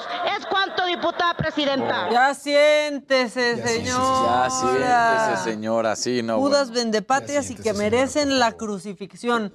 Así, así lo dijeron. Este. Por cierto, también en redes sociales decían, ¿y Lili Telles qué? Otra vez no se tomó su doloneurobiótico. Lili Telles, señores, señoras, es senadora. No tenía que estar en la Cámara de Diputados ayer. No es por defender a nadie, solo ella no tenía que estar ahí Clarificando el punto. porque no es diputada. Ajá. Solamente. ¿Qué pasó, Luisito? Que te andaba saboreando información hace rato y en el corte dijiste, No. Bueno, eh, eh, salió el, el nuevo tráiler de Thor Love and Thunder, que es más bien de aquel lado de la mesa. Nerdgasmo, que Pero ya- está ya lo padre, mandé. eh, lo que vi. Ya lo mandé a cabina para que ahorita veamos el nuevo teaser de Love and Thunder justamente de Thor y nos platicas un poquito más porque yo no le sé muy bien a eso de los superhéroes, mi querido Luis, pero sale Natalie Portman.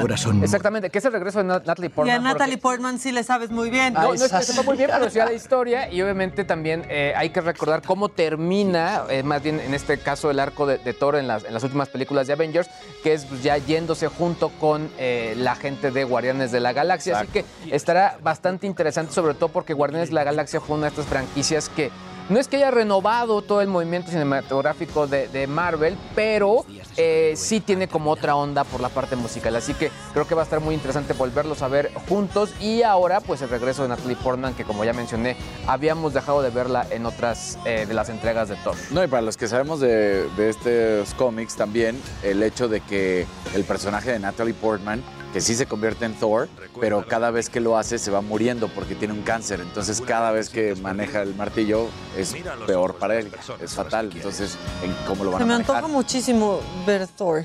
Sí. Mucho. el ¿En serio? Sí. No, qué bueno, no, me da gusto, porque como no te gusta normalmente ese tipo de películas. No, pero Esta tiene mucha onda. Y la verdad es que las de Guardianes de la Porque es con un buen Galaxia, actor. el, Han sido eh, muy un actor, el, el soundtrack es increíble. Entonces creo que esta va a estar muy, muy padre. Oigan, si vamos rápidamente a los trending topics, sobre todo nada más para hacer como el resumen de lo que hemos platicado el día de hoy. Federica Reforma eh, eléctrica y bueno, pues Cava también es eh, ahí en relación es también eh, trending topic, sobre todo porque se comenta el nombre de, de Federica que se, hizo, se hizo público obviamente tras la votación.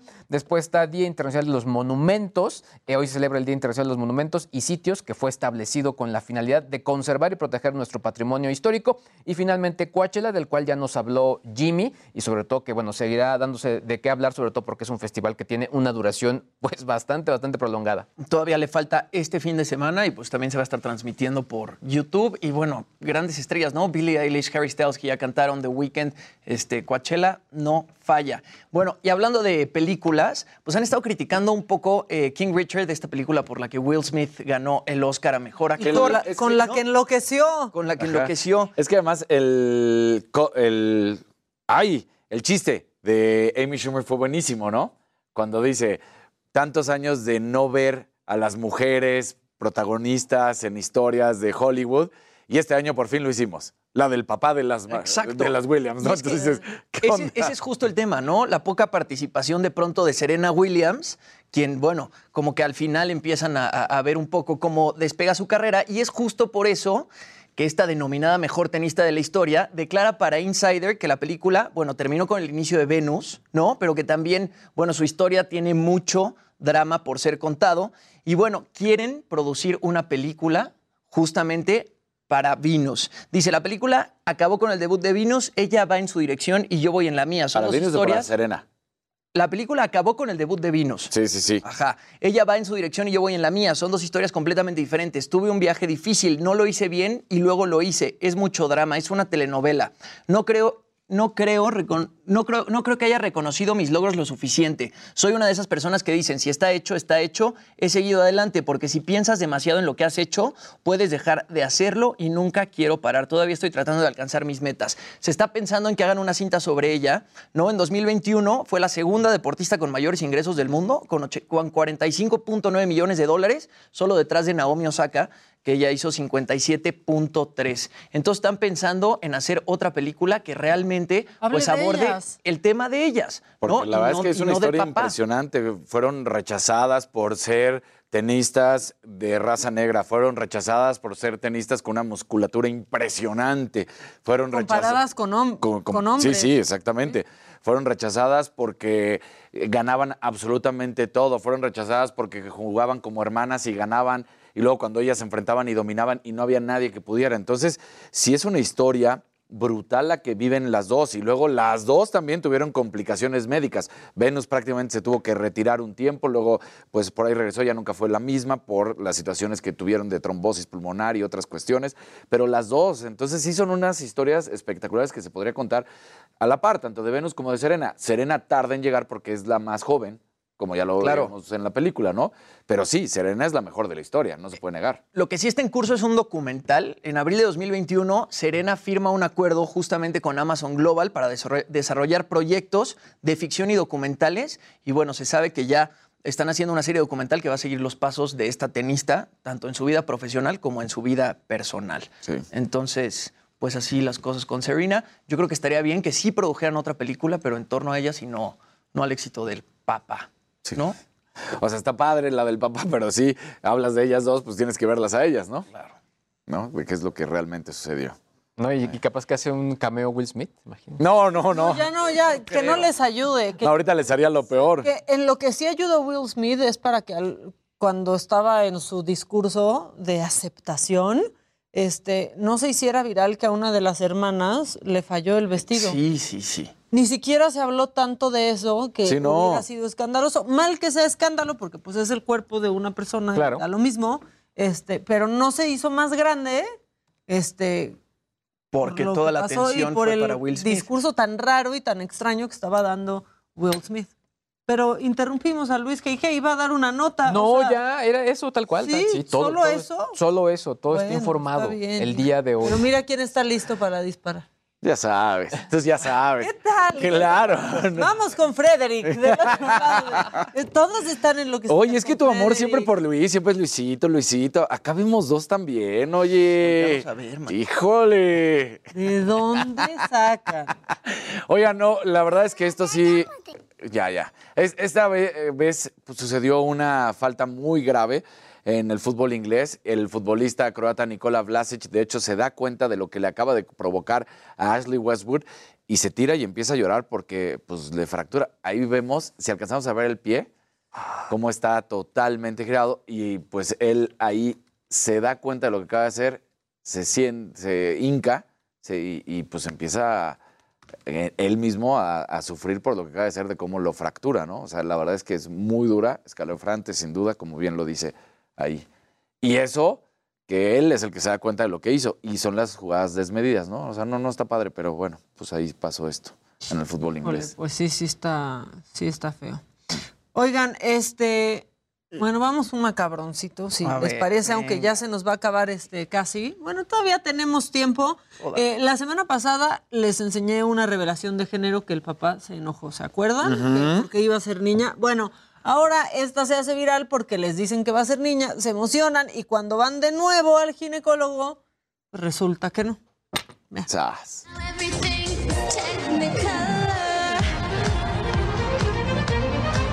Así, ahí todo bien. Pero cuatro días después. ¡Sácate! Surprise.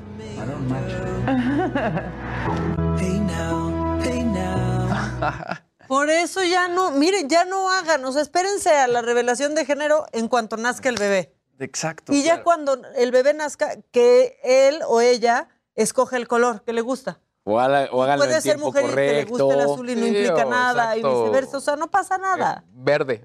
Exactamente. Ya. No Oye, tenemos que proteger tu macabrón de alguna forma porque Luis y yo en la mañana estábamos viendo otro programa aquí y literalmente así casi casi en el mismo orden de videos. Exacto. Los estaban ¿En serio? poniendo. ¿Cuál? Una ¿Cómo? referencia. ¿En dónde? ¿En dónde? Sí, ¿Cuál desde, era? desde lugares donde nos están monitoreando. Exacto. Ah, sí. Bueno, a ver, también son vacaciones. Bueno, eh, están buscando a una mujer también que quemó el departamento eh, de sus roomies en la Ciudad de México. ¿Por qué lo quemó? Porque le dijeron que ya no podían ir ahí. Sucedió en Lucerna, en la alcaldía Cuauhtémoc. Estas son imágenes de pues, cuando llegaron los bomberos y demás. Pasó la, la semana pasada y pues ahí está. No hubo lesionados, no pasó nada, pero era una pareja que vivía con una chava, o sea que era su roomie, más bien la chava vivía con ellos. Ahí está, miren. Entrando y pues le dijeron que ya no, o sea, ahora también ya ser pareja y tener roomie ya Sí, claro. raro, Sí. ¿no? Pero bueno, tenían roomie, le dijeron que ya no podía vivir ahí y pues quiso incendiar este el No departamento manches. y ahora pues la están buscando las autoridades porque pues ¿qué creen? Eso no está bien visto. No está bien visto. No está bien visto. Pero lo que sí está bien visto es que nos hablen, que nos hable la gente a nuestro, a nuestro WhatsApp y que nos digan cómo la van pasando estas, estas vacaciones. Mientras les cuento que este, en Alemania detuvieron a cuatro antivacunas, no por hacer una protesta antivacunas, ni mucho menos, sino porque planeaban secuestrar al ministro de Salud de Alemania. ¿Cómo? Ellos sí ya estaban yendo un poquito más lejos. No solo tenían ese plan en mente, sino que ya estaban trabajando con toda una red de grupos ultraderechistas eh, que comparten sus ideas radicales y pues, o sea, no es que tenían esa idea, sino que era una verdadera red criminal que estaba planeando hacer esto contra el ministro de Salud y pues ya no lo van a poder hacer porque ya los cacharon, pero bueno, eso sucedió con un grupo de antivacunas en Alemania. Todo el mundo en el chat dice que el gender reveal es una ridiculez, que el sexo es un constructo social, que no se deben hacer esas cosas. ¿Tú hiciste gender reveal, Visito? No. No estaba No. de moda, yo No creo. No, sí, está- estaba de no, sí moda? estaba de moda, pero al, al final más bien lo que era un tema de practicidad. O sea, si es niño o niña, pues ya Claro. vamos viendo qué vamos comprando, si son faldas o, o- o no, o, o cómo va a ir el rollo, ¿no? O sea, Que por eso era un tema. recomiendan tanto esta ropa como neutra. Sí, ¿no? exacto. Con colores. Digo que también nos hemos acostumbrado a que los colores significan algo. Sí. Y mm, pues la verdad es que. No, o sea, es tan simple hasta para el ¿no? nombre. O Sí, sea, empezamos a elegir el Claro. nombre. O sea, pero no, no hicimos eh, Una reveal. fiesta porque iba a ser No. niño o porque iba a No, ser no. niña. Aparte ya tienes niño y niña. Tú sí hiciste gender reveal, ¿verdad? ¿Sí? Todos callados volteando a ver a casa. Casarín. Ni nos invitó, deja tú, que ni nos invitó. Muy amigos, muy amigos. Nos invitó. Eh, Es que justamente eso pasó. Nosotros no hicimos un gender reveal de 200 personas, ni mucho menos, sino fue tal cual con Ah, no. mis no entramos papás. a los más cercanos. No, no, fue con pa- papás. No hiciste transmisión en Instagram ni nada. mis papás, mis suegros y mis hermanos. Y nadie más. Ahora, que yo creo que Casarín Bueno, si y, mi hubiéramos cuña- y mi cuñado, obviamente. ¿Ponchaste un globo o algo o qué? Un globo que lo había llenado de, de papelitos. Ahora, ¿quién hace eso? O sea, para alguien queda arruinado el gender reveal. Ajá. O sea, una persona de la familia va y recoge un globo o una la cosa Cuando esa que sales de la doctora, en mi caso O doctora, sea, ¿Cómo funciona O sea, ese misterio? ya sea doctora o doctor que hace el, el ultrasonido 4D, que es en el que se alcanza a distinguir perfectamente el, el cuerpo del niño o de la niña pequeñita, porque pues ya ves, ahí te dan un sobrecito. Y ese sobrecito se lo entregas, en mi caso, a mi cuñado. Entonces él, Eh. él ya sabía qué había en ese, en ese O papelito. sea, él ya sabía. And the winner ¿Y, la doctora no les dice nada en el La doctora no ultrasonido? te dice nada. Porque también si no te explican los doctores el ultrasonido no entiendes nada. No, no es papita, o sea, Pero entonces, niño, no es una pierna. Sí, exacto. A mí sí me dicen, es el apéndice, le creo. O sea, y es un bebé. Estamos, vamos a recibir, ah, ya, perdonen, no alcancé a contestar porque estábamos en el gender de- Entonces, pues la neta es que estuvo padre. Casarín. Nosotros sí fue- pero fue así, como te digo, o sea, no hubo 200, nada. Fueron hermanos. Lo más cercano que estuvimos en casa de, de un gender reveal fue que un día que nos equivocamos y en lugar de vela fue de estas de colores. Ajá. y, y ya. Y ya. Fue lo más cercano. Hola, Jorge. ¿Jorge? George. Hola. Jorge. Yo creo que se le marcó. Yo creo que se le marcó, pero es la segunda. Ah, ahí estás, Jor- Jorge, ya. lo Ah, yo pensé, e- es la pompa marcadora. Exacto. ¿Cómo? Esa, o sea, perdón, toda la tecnología y nada contra la pompa marcadora. ¿eh? Exacto. O sea, perdón. No, cada que, que cada quien haga lo que quiera, rosa y azul no pasa nada, tampoco exageren, por Dios, están diciendo. Pues sí, que cada quien haga lo que quiera. Por eso que cada quien opine también lo que, Pues claro. lo que Exacto. quiera. Yo lo que sí no sabía es cómo era el, ¿Así? o sea, cómo se preparaba eso, porque pues a fuerza alguien sabe, para Claro, alguien ya no claro. va a ser sorpresa. Hola, ¿quién habla? El doctor o la doctora te dicen, ¿quieres compartirlo? ¿No quieres Hola. compartirlo? ¿Quieres que quieres saber Oigan, aquí o andan no? muy mal de su internet. Ahora también, para que no pase eso, tienes que ir en cierto, ya por lo menos haber pasado tantos meses para que no haya falla. Exacto. Y Hola, ¿quién habla? pues que sea un buen doctor o buena doctora. Oigan, su internet está muy ¿Qué mal. pasó? ¿Qué está pasando? ¿Qué, qué- qué están usando en su, en su internet? Bueno, algo de último momento, compañeros, que quieran compartir. Bueno, ya Chris Pratt ya se volvió trending topic, obviamente, Obviamente. por eh, ser eh, estar participando como Star Lord, su personaje ahí en, en Thor y en el movimiento, en el, eh, perdón, eh, en el este universo cinematográfico de Marvel. Así que, pues bueno, la verdad es que esta película va a dar muchísimo de qué hablar. Yo creo que ¿Qué sí se va a pelear. Tanto odio Chris Pratt. Pues no sé, digo, a mí, me- a mí sí me gusta como Star Lord, la verdad es que me, me Lo ha hecho bien. Sí, se volvió muy divertido. Hola, ¿quién habla? Y con esto ya se da con las llamadas hoy. Una manera oficial el cambio a la fase 4 de Marvel. Exactamente. Con esto ya es ya con oficial. esto. Que, bueno, que venía muy ligado sobre todo con, con Spider-Man, Y ahora con con, la que viene Doctor Strange, pero esto ya, es, ya lo enmarca completo. Hola, ¿quién habla? Hola, habla Yair. Hola, Yair, ¿le puedes bajar por favor a tu tele por- para escucharte bien? Ya, ya le bajé, ya le bajé, perdón. No te preocupes. ¿Qué onda, Yair?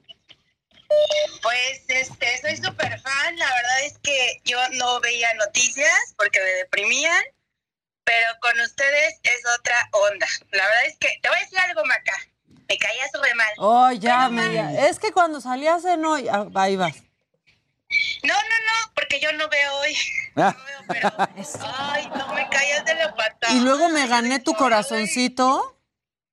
No, ya aquí con, con la señora de la casa me ganaste. Me ganaste. Te amo con todo mi corazón. Eso. ¿Eh? Y eso que ni me conoces, imagínate si ¿Qué sí, tal? No, te propongo matrimonio, mi chava. Bueno. Ay. Bueno, ahorita te agrego al WhatsApp. No, no es cierto. Oye, muchas gracias por vernos. No, saludos a todos. La verdad es que súper bien las noticias, súper ligeras, agradables. Entre tanta mala noticia se agradece su, pues su buena vibra, su onda y súper bien. Muchas gracias, Jair. Te mandamos un abrazo. Gracias, igual. Bye. Cuídense mucho. Bonita semana. Igual, bye. Bueno, mi, mi amiga personal, Yael, habló este, que, que les caía bien Chris Pratt, pero que por algún comentario que hizo, ¿es el que estaba casado con Anna Faris? Ajá, y que Anna Faris, de acuerdo a lo que decían, que lo quería ver siempre gordo, y ya cuando se casó con la.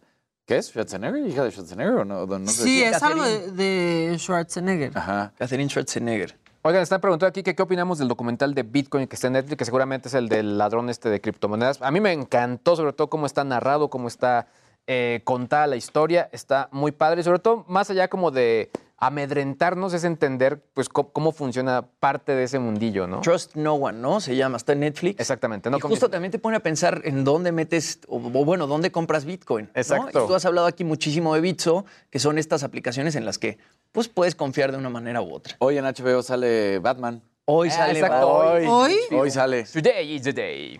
Que a mí me dio mucha risa que alguien dijo, no es para niños ni para adultos.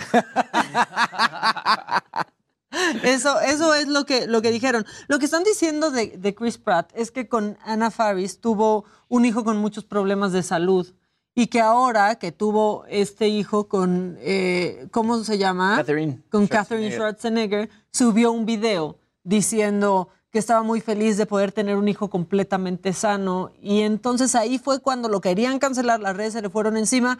Pero bueno, en realidad solo estaba hablando de ese hijo. ¿no? Que además, si lo vemos en el contexto real, lo que está diciendo es cierto, porque él tiene la experiencia, por de acuerdo a que platicas, de haber. O sea, no, mencionó a su otro hijo, no dijo porque no tengo un hijo. O sea, no, No, no, sí, no. hizo nada, solamente pues se le fueron encima por eso, por la gente que sabe que el hijo de Anna Faris y Chris Pratt ha tenido distintos problemas Claro. Eh, de salud y desde que nació tenía un problema en el corazón. Y a ver, una llamada más antes de, porque ya casi nos vamos. ¿Quién habla? Hola, habla Giovanni Solís. Hola Giovanni, ¿qué cuentas? Aquí nada más quiero felicitar al equipo y quiero preguntarle algo a Casarín. Uy, pregúntale. Bueno, pues el asunto es que, si no cree que la selección mexicana está siendo muy egoísta al no llamar a Chicharito. Nah. No, mi opinión es que ya Chicharito ya tuvo su oportunidad, ya fue máximo goleador histórico, sí, pero pues no, no creo que sea fundamental para esta selección azteca. Y además Pero está anotando goles, está anotando goles y haciendo buen trabajo ahorita. ¿Cómo lo pueden dejar afuera? Pues porque cuando de repente nada más tomas decisiones por cuatro o cinco partidos, es lo que pasa cuando pues todo el año pasado no había hecho absolutamente nada. ¿Eres no familiar del chicharito? Eh, no, solamente me, gustaría verlo ahí como, como estandarte, pues, como guía para los otros jugadores. No, bueno, en mi opinión, que es lo que me preguntabas, pues la verdad es que no. Yo creo que ya no. Muchas gracias. Ah, otra, otra. Vas. Gracias. Por, nada más, el nuevo joven Marcelo Flores, ¿qué opinas, Casarín, en tu experiencia futbolera? Pues está muy chavo, pero tiene- juega en el Arsenal al final. Digo, apenas lo acaban de debutar en, en el Arsenal mayor, pero tiene mucho fútbol y es un chavo que tiene posibilidad de jugar para Canadá, para México o para lo mismo Inglaterra. Así que hay que ponerse las pilas porque sí es un futuro, eh, un joven con, con promesa. Gracias. Pero lo ves para Qatar. Bye. Híjole, no creo. Para Qatar no creo que que, no. llegue. Bueno, bye. Gracias, bye. Con todo gusto. Dudas Ay. del deporte, el amor, la vida, Exacto. pregúntale a Casarín. Te la, te la responde, Sí. Casarín te la responde. Oigan, por si estaban preocupados por A-Rod, no la está pasando mal, ¿eh? No. Al parecer, tiene una novia que tiene 25 años. Ah, no, bueno. se le está sí. pasando, Hey, Rod. se le está pasando bien. A-Rod se la ha pasado increíble, Claro. ¿no? A-Rod, fíjate que muchos siempre lo criticaron cuando jugaba con los Yankees porque decían, todos viajaban en, en el camión, ¿no? Y A-Rod venía siempre en su limusina por separado. Decían, no sabe ser equipo. beisbolista de equipo. Entonces siempre fue muy criticado eso de A-Rod. Pues ahí está, y dicen que ahí lo han cachado con esta mujer que es directora de nutrición en una empresa que se llama Academia Do Doyle Nutrition. Ahí está. Ahí está. No, pues sí tiene buen hombro, ¿eh? O sea, buen hombro y al parecer buen hombre. Buen bíceps, buen tríceps, no, hombre, sí está. Sí, o sea, sí no la haces enojar tan fácil. ¿no? Oigan, ya nos vamos, ¿verdad? Nos Sí. estamos yendo, pero mañana en punto a las 9 de la mañana. Aquí vamos a estar en Me lo dijo Adela, toda la banda aquí Claro que nombre yes. de la señora de la casa que ya, que ya regresa la semana que entra. Yeah. Aguanten, aguanten, aguanten. bueno, yo soy aguanten, Maca. Carriedo y los invito a que se queden en sintonía del Heraldo Televisión. Compañeros, gracias, son unos cracks. Buen día. Mañana.